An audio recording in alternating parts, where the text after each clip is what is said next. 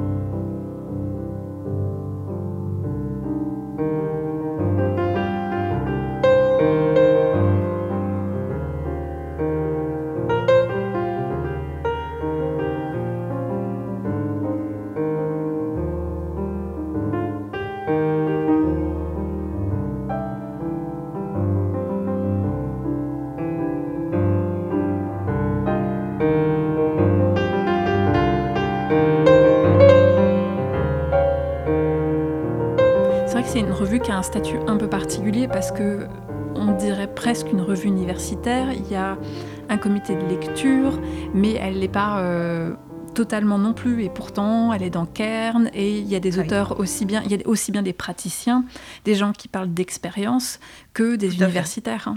Tout à fait. C'est un peu l'originalité de la revue, cette espèce d'ovni. C'est absolument pas une, une revue universitaire, c'est d'ailleurs sa grande force. C'est une revue qui est portée par l'armée de terre. Et c'est pas non plus une revue institutionnelle dans le sens euh, où elle serait là pour porter un message ou des éléments de langage. C'est pas, euh, c'est pas une revue de communication de l'armée de terre.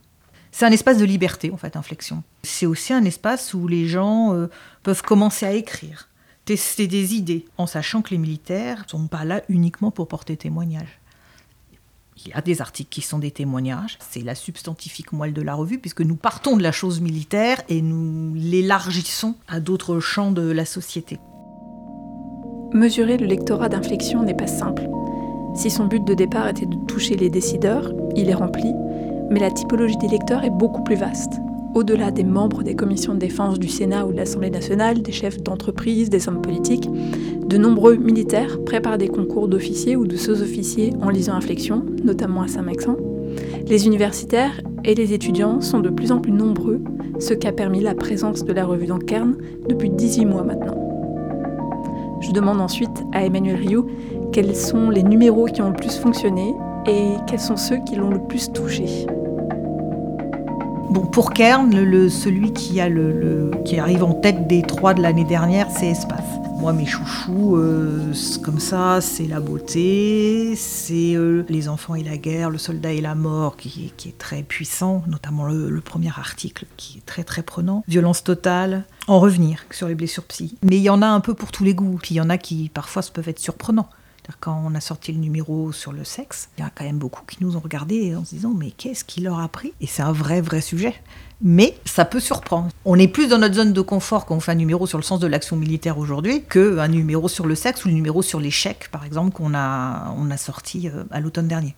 Et puis au-delà du titre, de toute façon, il y a une thématique, mais il y a tellement de manières d'aborder la question, C'est ça. aussi bien sur le sexe que... euh, Enfin, moi, je lisais l'article de Westimner qui vient de Numéro Réflexion sur l'échec. Mhm. Et en fait, c'est super intéressant parce que justement, lui, il parle complètement de l'échec comme une réussite, comme une manœuvre, etc. Et on se dit, ah ouais, donc ça fait partie de ce genre de thématique et on peut trouver aussi ce genre d'auteur euh, aussi bien. En fait, on essaye de tirer euh, différents fils pour essayer d'enrichir justement ce débat. C'est vrai que de ce point de vue-là, euh, Inflexion est un vrai espace de liberté parce que je pense qu'on arrive à y trouver des, des surprises euh, dans chaque numéro. J'avais même l'impression que certains auteurs qu'on peut lire ailleurs ont un ton euh, un petit peu différent quand ils écrivent dans Inflexion. peut-être. Il y a quelque chose de une espèce, enfin, Peut-être. aussi. Peut-être. Il y a peut-être aussi le travail de l'éditrice euh, qui, y contribue un peu. Mais euh, oui, parce que quand on parlait tout à l'heure de, de l'organisation du travail, euh, euh, moi, j'ai un vrai travail d'éditrice. C'est-à-dire qu'un numéro, pour moi, en termes éditorial pur, c'est deux mois de travail non- non-stop. Un article, c'est euh, en moyenne deux jours de travail. C'est toujours fait en, a- en lien euh, très étroit avec l'auteur. C'est-à-dire que le texte qui est publié, c'est toujours le texte qui a été validé par l'auteur.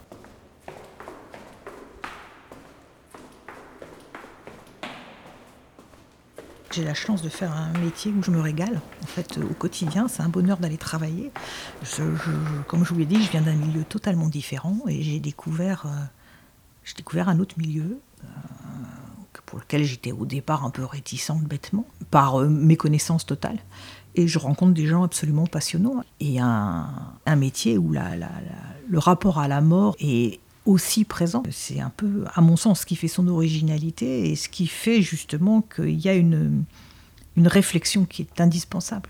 Oui, parce que finalement, c'est ça aussi une espèce de fil rouge à chaque fois, s'engager. Toujours, euh, toujours. ça se prend en Il y a question. toujours ça derrière. Mm, mm. Et, et je pense qu'on ne peut pas être euh, militaire euh, sans se poser des questions, sans réfléchir à des questions d'éthique, à des questions euh, fondamentales, parce qu'il y a ça. Mm, mm. Et il y a, il y a ça au, au cœur de, au cœur de ce métier-là. Les trois morts, hein, comme on dit. Euh, celle que l'on voit, celle que l'on donne et celle que l'on peut recevoir. La pire n'est pas forcément celle que l'on pense. Mais c'est pour ça qu'on avait fait un numéro et un gros colloque sur les dieux et les armes. Euh, c'est pour ça euh, qu'on a fait un colloque sur les blessures psy. C'est le, premier colloque au sein de l'institution d'envergure euh, monté par les armées. Euh, c'est la revue qui l'a monté avec les écoles de Saint-Cyr de Quidan avec lesquelles on, travaille beaucoup. Le soldat et la mort, c'est le, cœur. Quand on parle de numéros sur l'honneur, sur le courage, euh, il y a toujours ça. Et c'est pour ça que cette revue est passionnante, parce que c'est- ces gens ont un métier qui est extrêmement particulier et qui force à se poser des questions et à réfléchir. Et c'est pour ça que je vous disais au départ que la, force de la revue, c'est qu'elle est portée par une armée et pas par un centre euh, de recherche. Ce qui n'enlève rien au centre de recherche, c'est pas la question. Mais, c'est une vraie force, parce que c'est c'est les mêmes, les mêmes qui sont euh, au fond du Sahel. euh, Aujourd'hui, c'est ceux qui écrivent dans la revue.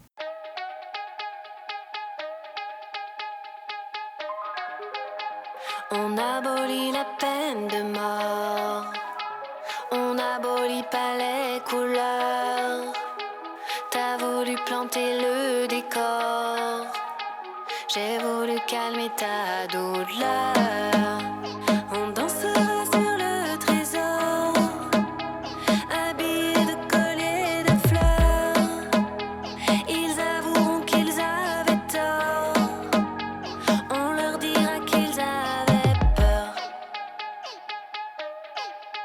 Je ne meurs pas pour toi, je serai toujours là. Même morte, tu me